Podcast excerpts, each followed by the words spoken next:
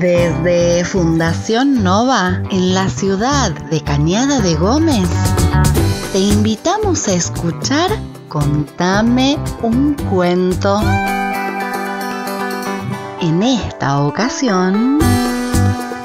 Hola, soy Mirta Avellaneda y les voy a narrar el cuento El sombrerito colorado, cuya autora es Marta Jiménez Pastor, que pertenece a la serie de cuentos para leer y escuchar y en este caso es La pancita del gato.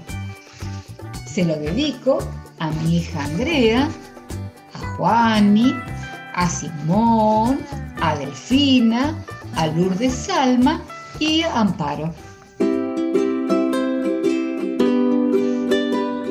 El sombrerito colorado. Aquella mañana hacía frío y además corría un fuerte viento que hacía amacar las ramas de los árboles. Titina, la ardilla, iba muy apurada camino a la escuela. Cuando de pronto pasó una ráfaga de viento haciendo y le arrebató su sombrerito de lana colorada. ¡Eh! ¡Mi sombrero! Gritó Titina. Pero el viento no le hizo caso y se lo llevó lejos. La ardillita corrió detrás de él, pero cuando ya estaba por alcanzarlo, otra ráfaga hizo... Y el gorrito volvió a escaparse y fue a quedar enganchado en la rama de un almendro. Por suerte, es una rama baja, pensó Titina, y parándose en puntitas de pie, trató de alcanzarlo, pero no lo logró. Seguramente dando un saltito lo alcanzaré, pensó la ardilla. A la una, a las dos y a la...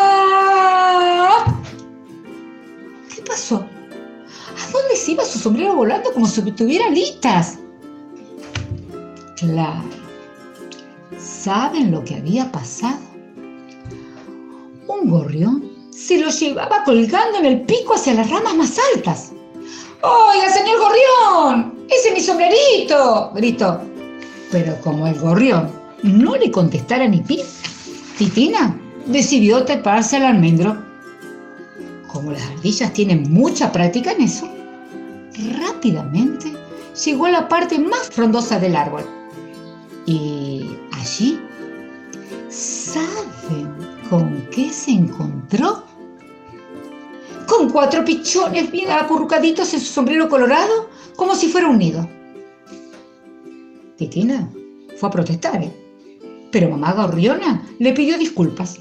Le dio toda clase de explicaciones y le regaló los cascarones de huevitos recién abiertos para que jugara la rayuela con sus compañeros de escuela. Está bien, dijo Titina.